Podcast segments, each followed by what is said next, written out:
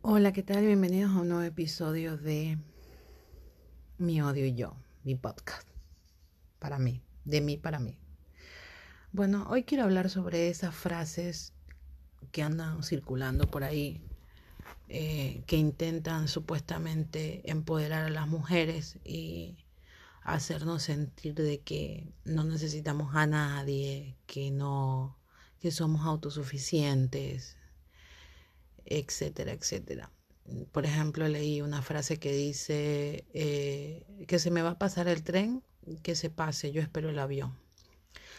A ver, esta frase se puede interpretar de varias maneras.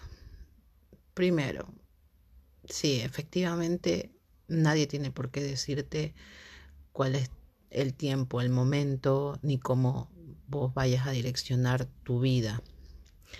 Eh, ni, ni, cuáles son los tiempos en los que tú tienes que llegar a conseguir ciertas cosas o, o cuáles son las cosas que te deberían hacer feliz. Pero yo sí creo que estas frases eh, te empoderan, digamos, de cierta forma, hasta cierta edad. A ver, eh, quiero ser más clara conmigo misma porque este es un podcast de mí para mí sigo haciendo eco de la impunidad que me da el hecho de que nadie más lo escuche. Entonces quiero desenmarañar mi propio nudillo de ideas que tengo, ovillo o nudillo, ovillo, ovillo, que tengo en la cabeza. Entonces yo creo que toda esta parafernalia del empoderamiento femenino no es más que una política eh, de digamos, es una forma de una nueva esclavización mental que nos están dirigiendo a todas. Es como que te hacen pensar o te hacen creer que, que está bien quedarte sola, que está bien no tener a nadie, que está perfecto. Y sí, no es que esté mal.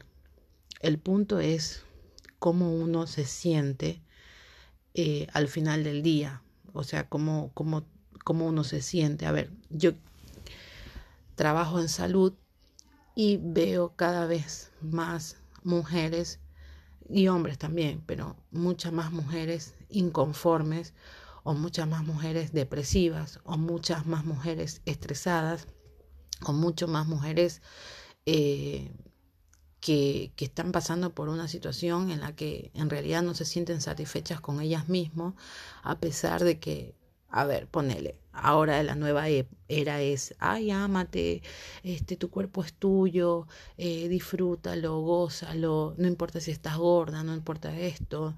Y, y, la realidad es que sí, obviamente que eso te genera más like en, las redes sociales, sacarte una foto con estrías, con, con la guata, con, con todo el mondongo afuera y, pero ¿qué pasa cuando dejas de leer esos, esos comentarios donde dicen, ay, sos una genia, me encanta cómo, te, cómo amas tu cuerpo, tu autoestima y qué sé yo? Pueden haber 10 comentarios de eso, pero enseguida hay un comentario tipo, no sé, este, ay, cómo te da la cara para tener ese cuerpo y mostrarlo.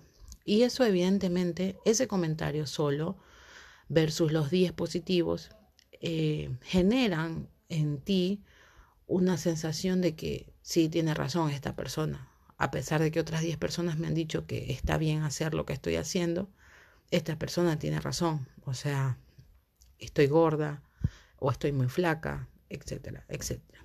A ver, no estoy, no estoy siendo específica con lo que quiero decir o transmitir.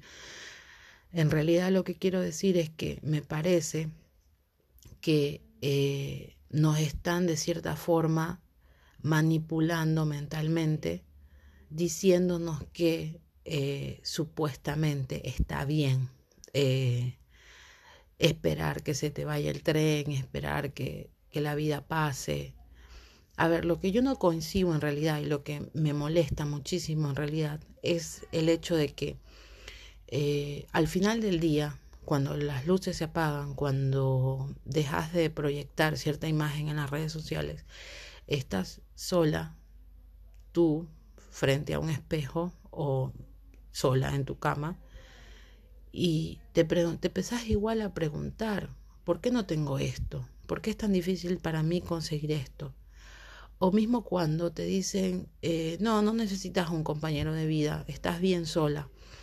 Pero te la pasas de eh, aplicación en aplicación, de cita en cita, conociendo y absorbiendo la basura de hombres, múltiples hombres, y vos decís, o sea, ¿cuál es el problema que tengo? ¿Qué, qué es lo que hago mal yo? ¿Qué es lo que me pasa? ¿Por qué atraigo ese tipo de personas? Y bueno, todo eso tiene que ver con esto que nos dicen de que eh, no te conformes, no toleres nada, no soportes nada. A ver, yo no hablo de soportar ni golpes, ni maltrato, ni cachos, ni nada de esas cosas. Estoy hablando de esa, ese hilo fino que se ha roto de la tolerancia por el otro, por los, las costumbres, las manías, eh, el desorden del otro, el desorden emocional, el desorden físico, eh, etcétera. Pero bueno, esta situación, sinceramente, en la que nos quieren supuestamente empoderar a las mujeres, pero que en la realidad nos termina como explotando. O sea, la sociedad nos termina explotando porque, pues fíjate, la sociedad te dice, ay mujer, empodérate, salí a laburar, vos tenés que salir a Yo estoy totalmente de acuerdo con, con que la mujer tiene que salir a laburar. Es más, yo soy una workaholic, me encanta trabajar, me encanta, me fascina, es una cosa que es impresionante eh, puteo, me cabreo, me canso, etcétera, etcétera, pero es como que lo necesito, más porque mi trabajo es súper adrenalínico. Eh, amo la calle, el, quilombo, el, el, accidente de tránsito, este, es lo que me gusta hacer y bueno, obviamente no le diría a otra mujer no trabajes, pero lo que yo quiero decir es que, a ver, nos instan a eso, pero sin embargo, eh, no nos instan también a querernos y a decir, bueno, sí, eh, está bien trabajar, está bien esto, pero también tengo que darme mi espacio, tengo que darme mi tiempo y de esa misma forma darle el tiempo al otro.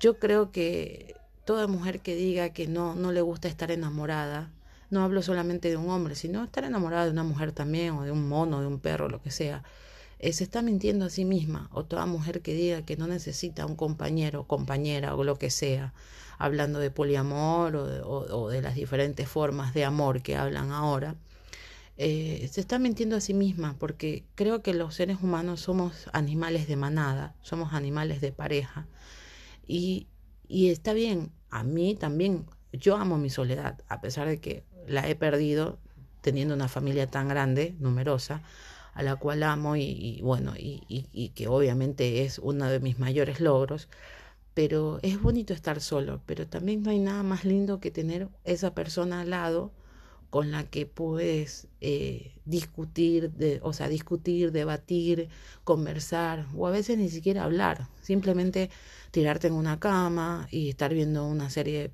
cojuda y decir, bueno, estamos aquí, es esto lo que hay.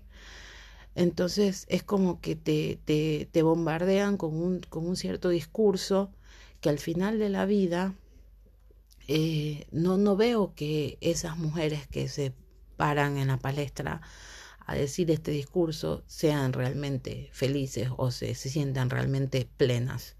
¿no? Y lo otro que me molesta muchísimo es que todo este discurso te lo bombardean entre los 20 y 30 y pico de años, cuando a vos se te pasa la posibilidad biológica de reproducirte, de, de, digamos, de, reproducirte exactamente.